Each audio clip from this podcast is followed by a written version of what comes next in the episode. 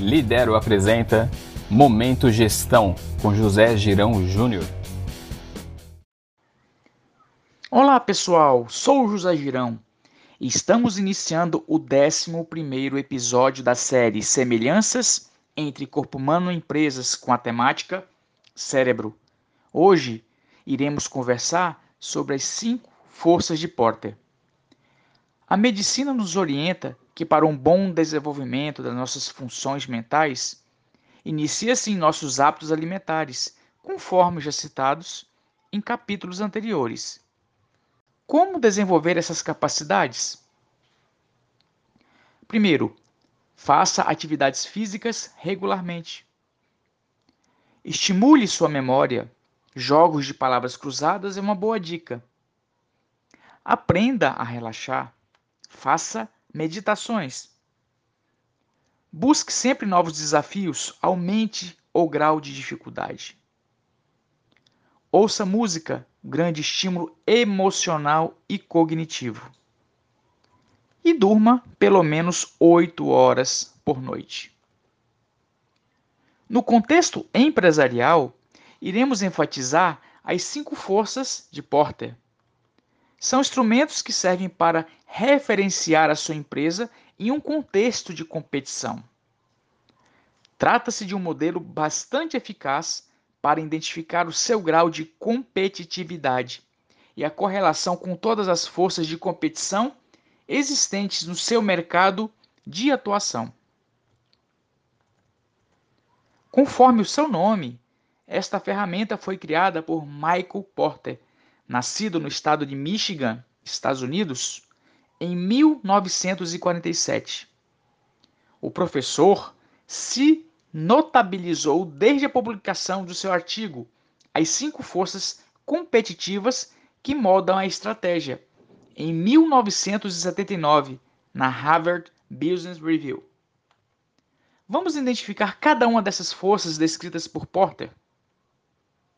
A primeira é o poder de negociação dos fornecedores. Neste contexto, iremos observar qual é a situação de composição no quadro de fornecedores.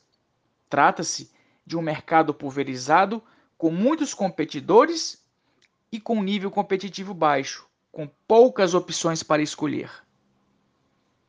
No primeiro caso, o poder de barganha será de sua empresa, que poderá buscar dentre muitos a melhor opção. Mas também existem casos que o número de fornecedores é bem reduzido, fazendo com que o poder esteja do lado de lá, fazendo assim com que sua margem de lucro fique bastante pressionada pela conjuntura do mercado. Poder de negociação dos clientes. Nessa força, o poder está ao lado de sua organização ou dos seus clientes? Esta questão, se formos observar pelo lado da democratização e o acesso das informações através da internet, os clientes estão, como diz o velho ditado, com o queijo e a faca na mão, pois o poder é informação. Analisando esta questão por outra forma, podemos citar que o número de concorrentes no segmento é o que irá posicionar o poder de barganha entre mercado de empresas e clientes.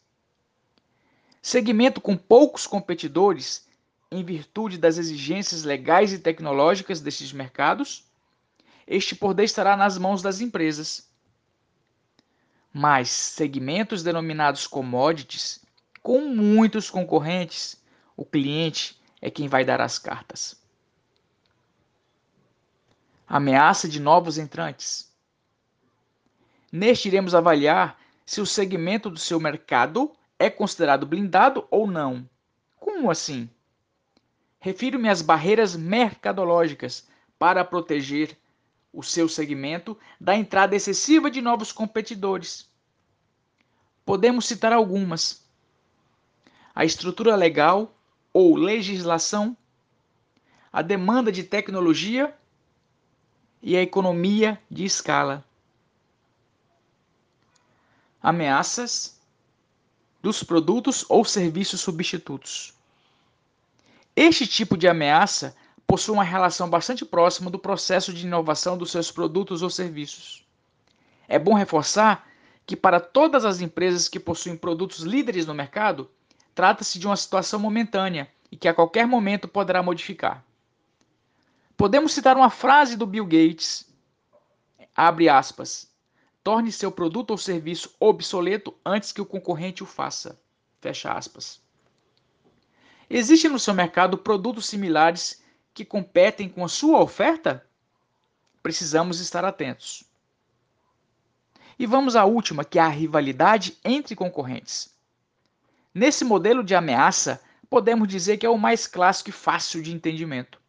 Para a maioria de nossos micros e pequenos empresários, diríamos ser o único foco de observação neste amplo campo de análises.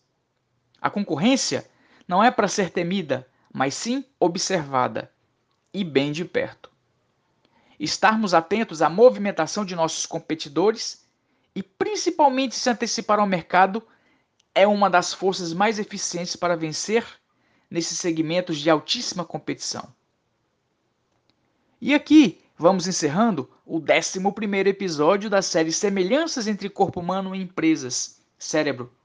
Agradeço a sua atenção e até o nosso próximo encontro, onde daremos continuidade entrando na zona de execução. Vamos falar sobre o modelo Canvas. Desejo a todos um excelente dia e uma semana maravilhosa.